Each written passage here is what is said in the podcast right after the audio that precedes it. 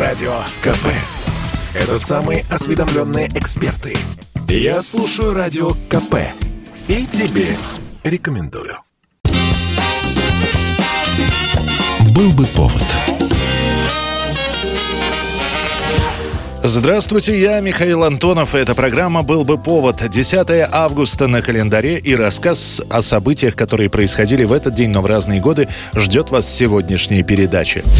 1906 год, 10 августа в Смоленске на свет появляется Вадим Синявский, который станет первым всесоюзным радио- и телеспортивным комментатором. Внимание! Говорит Москва. Наш микрофон на московском стадионе «Динамо». Синявский, закончив институт физкультуры в конце 20-х годов, не совсем понимал, чем заниматься дальше. Выбор был не очень большим. Либо учителем физкультуры, либо устраиваться на должность в одно из спортивных обществ. Но Синявский решает иначе. Он идет на радио, которое только-только начинает развиваться в Советском Союзе.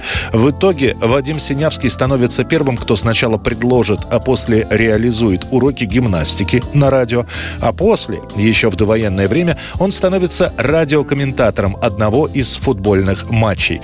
Кстати, радиокомментирование футбольных, хоккейных и других спортивных мероприятий станет довольно популярным жанром, так как телевизоры лишь начинают только создаваться. Так хоть футбол же передавали. Трансляции с этого, как он, со стадиона «Динамо». Так мы, значит, с вами болельщики. Федор Петрович, какой тайм-то был? Э, Извините, этим не занимаюсь.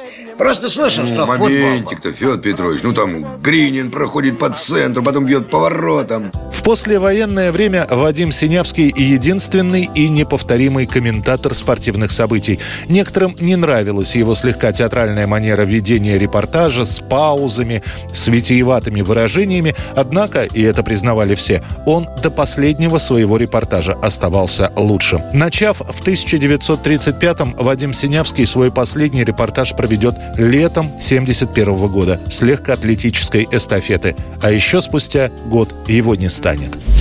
1985 год, 10 августа. В этот день расстраивается дружба двух звезд Пола Маккартни и Майкла Джексона. А все из-за того, что король поп-музыки взял и приобрел все права на песни ливерпульской группы «Битлз». Члены «Битлз» потеряли права на свои песни еще в конце 60-х годов из-за сложных юридических операций, которые за спиной музыкантов проводил пиарщик Дик Джеймс. Он успел продать права на композиции Битлов корпорации ATV. К середине 80-х годов ATV обанкротилась и была выставлена со всеми своими каталогами песен на аукцион. В этот момент Маккартни и Джексон записали совместную песню и вообще считались большими друзьями.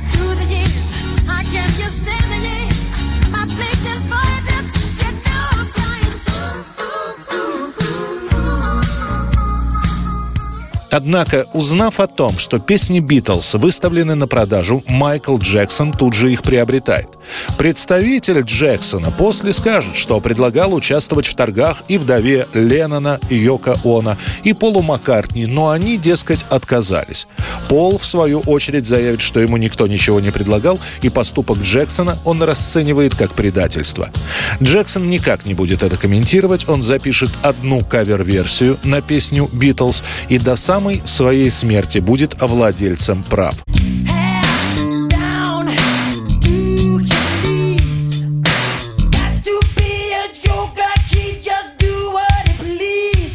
После смерти Майкла Джексона песни «Битлз» у наследников Майкла выкупит компания Sony за 750 миллионов долларов. 1992 год. Президент России Борис Ельцин подписывает указ о создании нового рода войск – военно-космических, впоследствии воздушно-космических сил России. По факту военные и космос оказались тесно связаны еще до запуска первого спутника в 1957 году.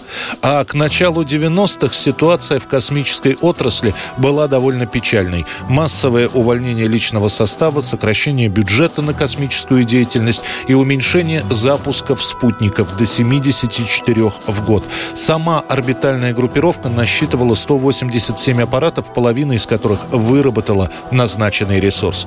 Параллельно с этим Россия ведет довольно тяжелые переговоры с Казахстаном по поводу космодрома Байконур, аренда которого заканчивалась. Новым войскам и их командующему теперь поручалось руководство оперативным оборудованием космической зоны, а также создание, применение и определение перспективных направлений развития космической техники. Личный состав главного командования по случаю завершения формирования воздушно-космических сил построен. В марте 1996 года президент подпишет указ о создании близ Углегорска Амурской области второго государственного испытательного космодрома Министерства обороны. Он получит название «Свободный». Правда, полноценно космодром так и не заработает и в 2006 году будет ликвидирован. Сейчас на его месте находится космодром «Восточный». 2003 год, 10 августа, проходит первая космическая свадьба, во время которой космонавт Юрий Малинченко был на орбите, а его невеста Екатерина Дмитриева в Хьюстонском центре управления полетами. Сообщалось, что свадебный фрак и обручальное кольцо для Юрия на МКС доставил транспортный корабль «Прогресс». А с ролью свидетеля жениха отлично справился коллега Юрия, астронавт Эдвард Лу, который специально на синтезаторе разучил и сыграл свадебный марш.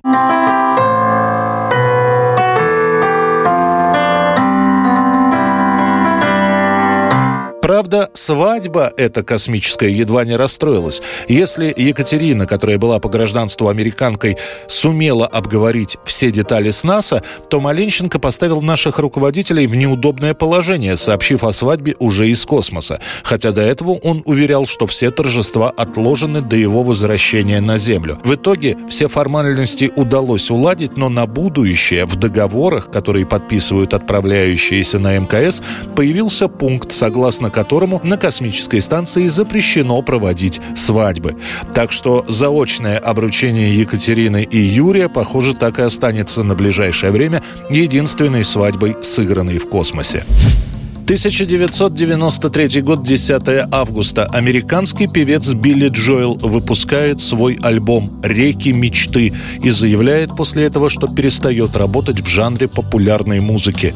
После этого заявления пластинка взлетает в чартах, принося Джоэлу прибыли и делая его одним из самых коммерчески успешных музыкантов. И Билли Джоэл выполняет свое обещание. Он выпустит еще один альбом, где выступит исключительно в качестве композитора и перестанет выпускать новые песни для сцены.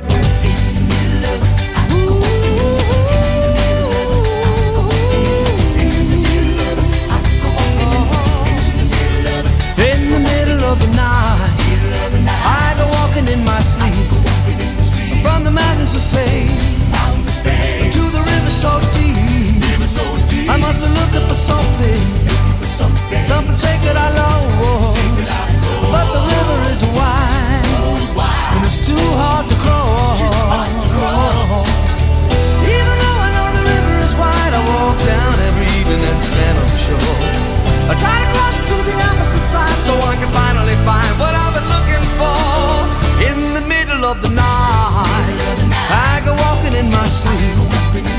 Through the valley of fear. To a river so deep. I've been searching for something, taken out of my soul, something I'd never lose, something somebody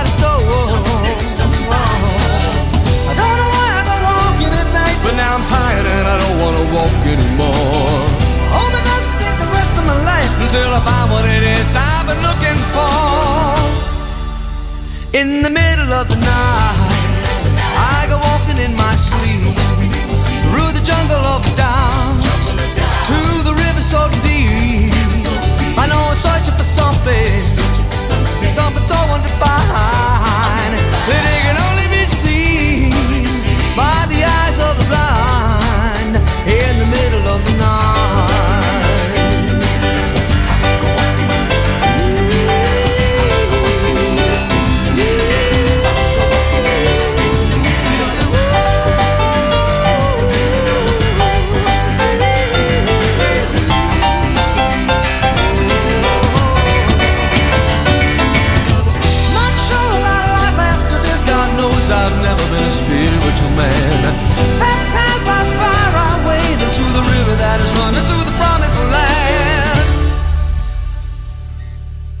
In the middle of the night, I go walking in my sleep through the desert of the truth to the river so deep.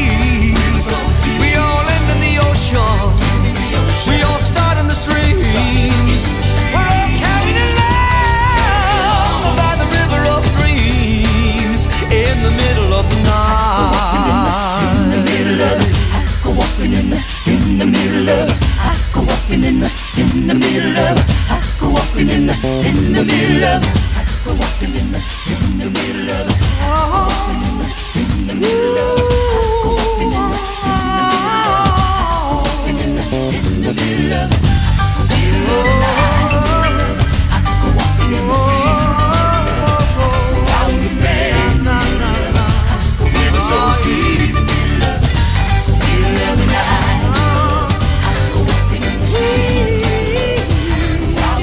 Это была программа «Был бы повод» и рассказ о событиях, которые происходили в этот день, 10 августа, но в разные годы. Очередной выпуск слушайте завтра. В студии был Михаил Антонов. До встречи. «Был бы повод»